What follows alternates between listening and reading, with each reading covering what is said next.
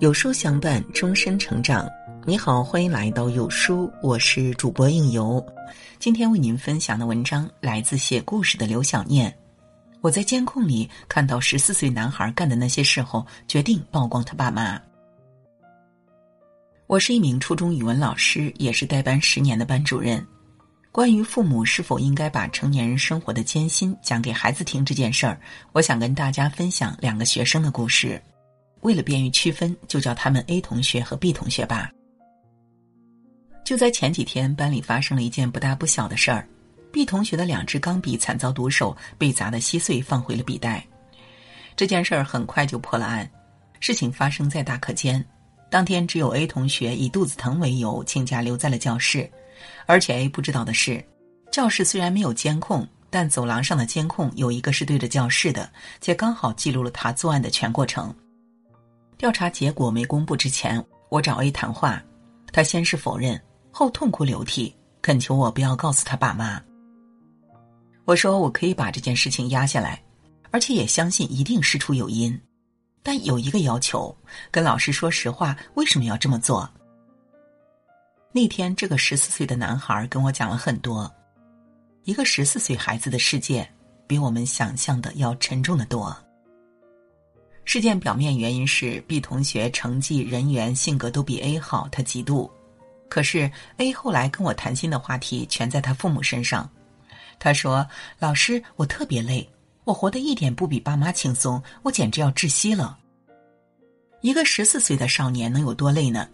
他的累来自于父母，主要是他的妈妈。他有一个特别爱诉苦的妈妈。成年人的世界没有容易二字。而他妈妈是那种不惮于把生活的残酷铺陈在孩子面前的人。首先是夫妻感情，A 爸妈经常吵架，每次吵够之后，A 妈会在儿子面前将 A 爸扒个底儿朝天，说他懦弱无能。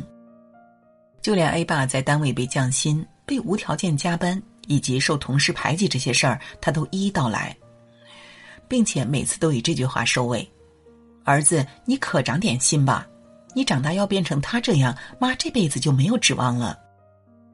其次，A 妈经常向儿子大倒工作生活的苦水。A 妈在社区工作，收入不高，可是每天跟辖区居民打交道，超级琐碎，一个不小心就会被投诉。在职场忍气吞声后，A 妈回家又把全部牢骚发泄给儿子。昨天遇到一个傻叉，今天碰到一个脑残，想替自己辩解几句，又被领导不分青红皂白的批评。说到委屈处，A 妈从不介意在儿子面前爆粗以及掉眼泪。一年前，A 爸被公司裁员了，为此他直接成了教育儿子的反面教材。看看你爸，能力不行，为人也不行，不裁他裁谁？平时天天叮嘱他跟领导搞好关系，他呢连请人家吃个饭都张不开嘴。儿子，你可不能学你爸，没点狗屁出息。A 爸失业后靠打零工维持生计，赚的不比单位少。只不过各种社保需要自己交，公积金也没了。为此，A 妈天天在儿子面前诉说生活的艰难。有好几次，A 妈逼着 A 爸当着儿子的面各种凑钱还房贷。A 爸劝他不要这样，但 A 妈奚落老公。家里什么状况，他当然要知道。一个男孩子从小要学会分担和承担，不然长大就得像你一样窝囊，谁嫁谁倒霉。可一个孩子能分担什么呢？那天，A 哭着对我说：“老师，哪个孩子不爱自己的父母？上小学那会儿，每次我妈跟我说这些事儿时，我都特别心酸。但她最讨厌我哭，所以我只能躲在被窝里悄悄流眼泪。那时候，我觉得妈妈太辛苦了，心里也有些责备爸爸。我小学的时候，甚至默默捡过瓶子，想卖钱帮助家里，结果妈妈知道后，狠狠骂了我一顿。”果然，我们自以为很爱孩子，其实孩子比想象中更爱我们。人是会变的，当妈妈越来越多的在他面前喋喋不休的抱怨，叮嘱他要懂事，将来别混成父母这样时，他开始变得紧张自责。孩子不就是这样吗？他们天性纯良，在确定自己不能为父母分担什么的时候，会变得敏感、自责且无助。A 就是这样。他知道父母很辛苦，所以无论生活中遇到任何事情，都选择默默承受。他觉得自己帮不上父母的忙，那就千万别给他们添麻烦。他也很想用好成绩给爸妈艰辛的生活带来一丝欣喜。他平时学习很好，但一到考试就紧张到大脑间歇性空白。明明之前会的题也解不出来了。家长与老师把他的问题归结为怯考，但没人知道他就是因为太想表现好了，所以压力之下常常事与愿违。恶性循环的是，他是个学生，父母衡量他是否懂事有担当的指标就是成绩。但他的成绩每况愈下，每次成绩出来，妈妈都会对他大失所望。儿子，妈什么苦都可以吃，什么冷眼都能忍，可是你不出息，妈真的活得一点意思都没有。这些话只会让一个孩子变得愈加无助自责，而自责累积多了又无法解决的时候，慢慢步入青春期的他也会反抗。小时候他的反抗是伤害自己，长大了他的反抗就是伤害迁怒周围的人。上初中后，A 的成绩一直不理想。以前是期末大考发挥失常，现在是逢考必败，这让妈妈对他的絮叨变本加厉。说的最多的就是：“我和你爸整天累得跟孙子一样，你还这么不争气。”然后各种吐槽生活不如意。他全然忘了，孩子已经步入了青春期，他再也不是从前那个言听计从、一味简单同情加自责的小孩了。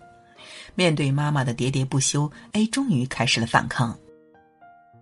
你们累得像孙子一样，是我造成的吗？老在我面前说这些破事儿，我能解决什么？别人家的父母怎么就没有像你们这样？可想而知，这样的顶撞换来的是父母吃惊、愤怒、难过三部曲。A 的爸妈想不明白，自己的乖儿子怎么一夜之间叛逆成横冲直撞的狼崽子了？可是哪有什么一夜之间？只有经年累月的量变到质变。当他发现自己对很多事情无能为力的时候，他选择把愤怒发泄到别人身上。在班里，A 是个存在感不强的孩子，跟同学不交恶，但也没有什么特别好的朋友。我对他印象最深的就是日常小考成绩都可以，但每次期末考都会考砸锅。每次让他总结原因，他会诚恳的跟我说：“下次一定努力。”没想到，就是这样一个存在感不强的孩子，会悄悄干出破坏同学文具的事情。也直到事情发生，我才意识到，这是他能想到的对抗世界的唯一方式。B 同学是借读生，爸妈就在学校旁边的巷子里开了一家炸串店。A 和班里好多孩子放学后就跑到店里吃串儿。敏感的 A 注意过 B 妈的双手，被各种调料遮着。以及常年的风吹日晒，粗糙的让人不忍多看。而 B 爸呢，每次见他都是小跑着忙活生意，稍微闲下来，他就立马去替换 B 妈。你快到后面小仓库歇会儿吧。有好多次 A 在炸串店碰到 B 同学，他放下书包帮妈妈一起串串儿，就听妈妈对他说：“你上一天学也挺累的，去和同学玩会儿吧。店里的事儿我们忙得过来。” B 听了也不走，只是一边穿串儿一边踢腿运动，这叫锻炼干活两不误。有时 B 也会帮他爸炸串儿，问他今天生意怎么样。每一次 B 爸的回答都一样：“咱这儿干净卫生，必须卖得好啊。”每个孩子都是爱的敏感体。后来 A 几乎每天放学都要路过 B 家的串店，有时吃串儿，有时只是路过，不为别的。就为看 B 同学一家那种相互体谅、其乐融融的场景，很明显，B 家的父母的辛苦程度远远超过自己的爸妈。可是无论多辛苦，只要看到孩子，他们就会喜笑颜开，永远报喜不报忧。他们不富有，但他们那么亲和乐观，哪怕每次远远看上几眼，A 也觉得心里满满的踏实与羡慕。然而，青春期的羡慕有时也会变成无力后的嫉妒。放眼周遭必是 A 目光所及，家庭条件根本比不上自己的人，可是 B 却是校园里阳光可爱的大男孩。班级大扫除，他永远干得最起劲儿。有同学请病假，他第一时间把课堂笔记、老师留的作业传给同学。他和 A 前后座，明明每次小考成绩都不如 A。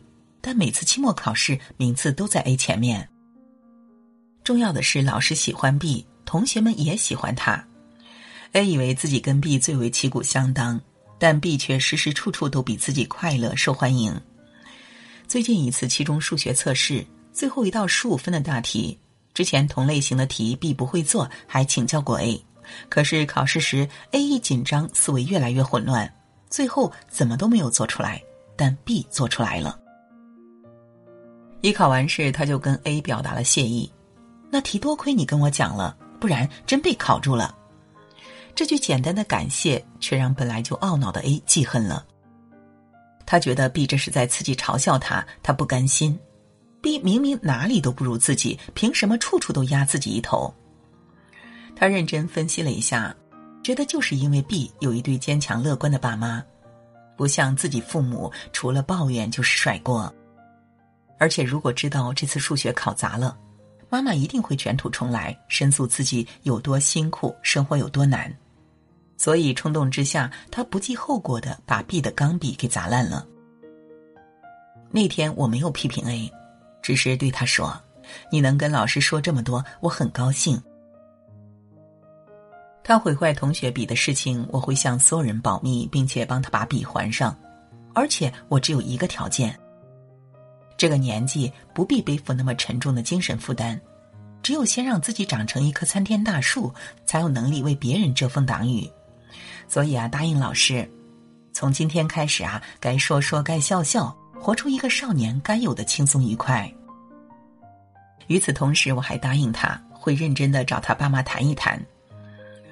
可想而知，面对我的家访，A 妈率先想到的就是甩锅。老师在他身上，我们真的是尽力了。我们家的事儿你是不知道啊。我不得已打断了他。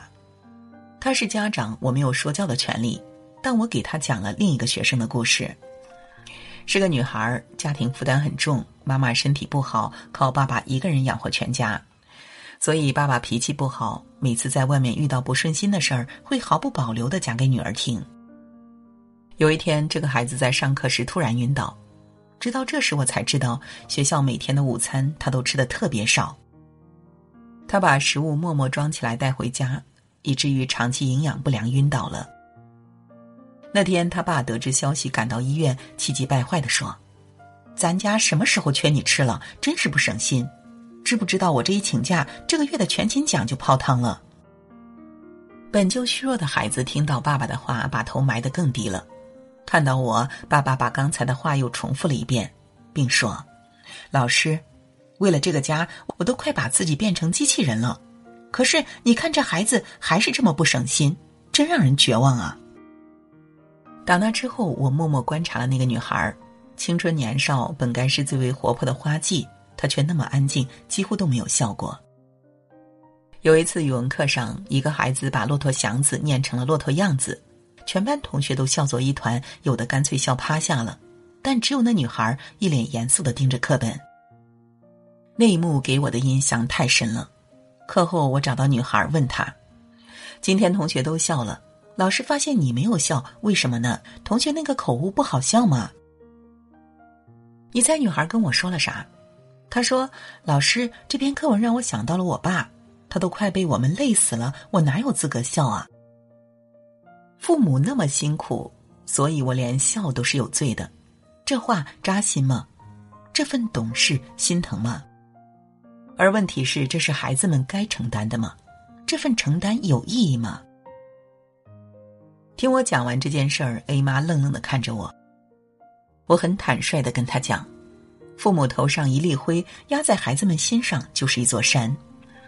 成年人世界的那些不容易，不是不能说给孩子听。只是当你告诉孩子那些不容易时，也要告诉他们出路方法，哪怕是一种不屈不挠的态度，而不是简单的发泄。否则，除了让他们感到压力、自责，早早浇灭他们的乐观坚强之外，还有别的功能吗？说实话，孩子一天天长大，当他们发现自己解决不了父母的难处时，这种示弱还有另外一个副作用，就是让孩子觉得父母很无能。这些话让 A 妈的脸通红。老师，我真没想那么多。于是我又给 A 妈讲了 B 同学爸妈。事实上，他们为了让 B 接受更好的教育，从农村来到城市。一个不到二十平的小店，既是他们住的地方，也是他们养家糊口的地方，各中辛苦一望便知。可是我家访过毕爸妈，在儿子面前永远乐呵呵，一边努力一边知足，哪怕是店起火，差点把整个店毁于一旦，他爸妈也在一片废墟里跟他说：“人在就什么都在，没事儿。”所以啊，，B 身上没有什么自卑感，他成长的没有包袱，他在父母的影响下阳光自信，他相信只要努力做好自己的事情。未来一定可以让父母过上好日子。别在孩子该长翅膀的时候，早早往他们肩膀上压担子。这是多年来我与家长、孩子打交道的切身体会。很多时候，家长的示弱会让孩子变得无助且自责，不仅于事无补，反而夭折了他们的少年义气，甚至导致他们仇恨社会。说到底，我们所有的愤怒，其实都是对自己无能的痛苦。事实上，那些成年人世界的艰辛，孩子其实都尽收眼底。这一点，其实你只要读一读孩子小学时候写的《我的爸爸妈妈》，就能完全明白。桃李不言，下自成蹊。更多时候，父母反而是此处无声胜有声，更容易让孩子获得安全感，并产生感恩之心。那天，A 妈跟我保证，她会改变自己，也改变他们家庭的精神状态。我期待着，我希望能很快看见一个生机勃发的 A。同时，作为师者，我觉得我有必要把这个故事分享出来，让更多父母看到。